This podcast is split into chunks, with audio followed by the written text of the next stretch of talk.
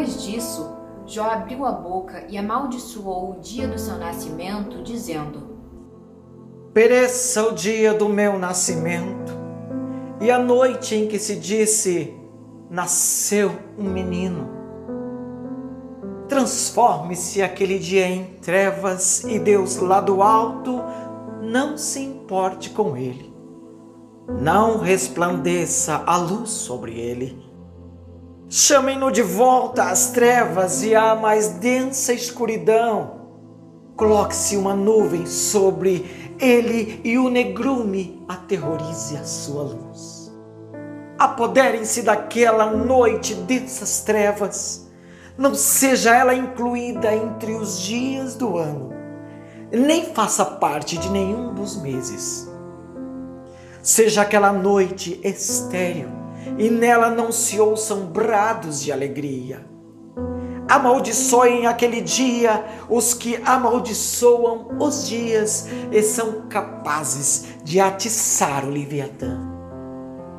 Fiquem escuras as suas estrelas matutinas e espere ele em vão pela luz do sol e não veja os primeiros raios da alvorada.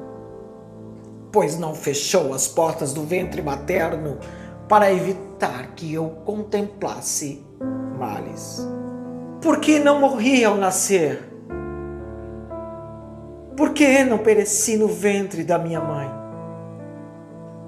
Porque houve joelhos para receberem e seios para me amamentarem.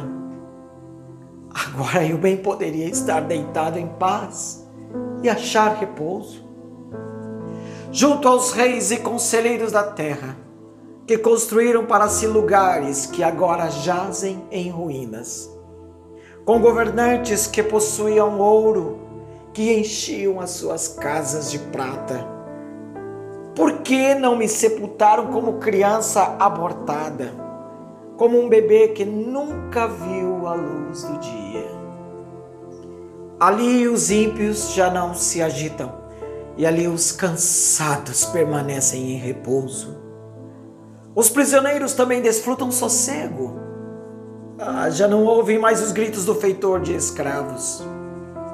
Os simples e os poderosos ali estão, e o escravo está livre do seu senhor. Por que se dá luz aos infelizes e a vida aos de alma amargurada?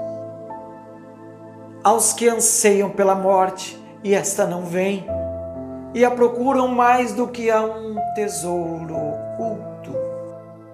Aos que se enchem de alegria e exultam quando vão para a sepultura?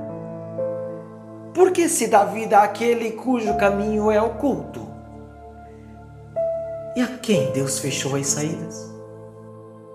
Pois me vem suspiro em vez de comida, meus gemidos transbordam como água. O que eu temia, o que eu temia, veio sobre mim. O que eu receava me aconteceu.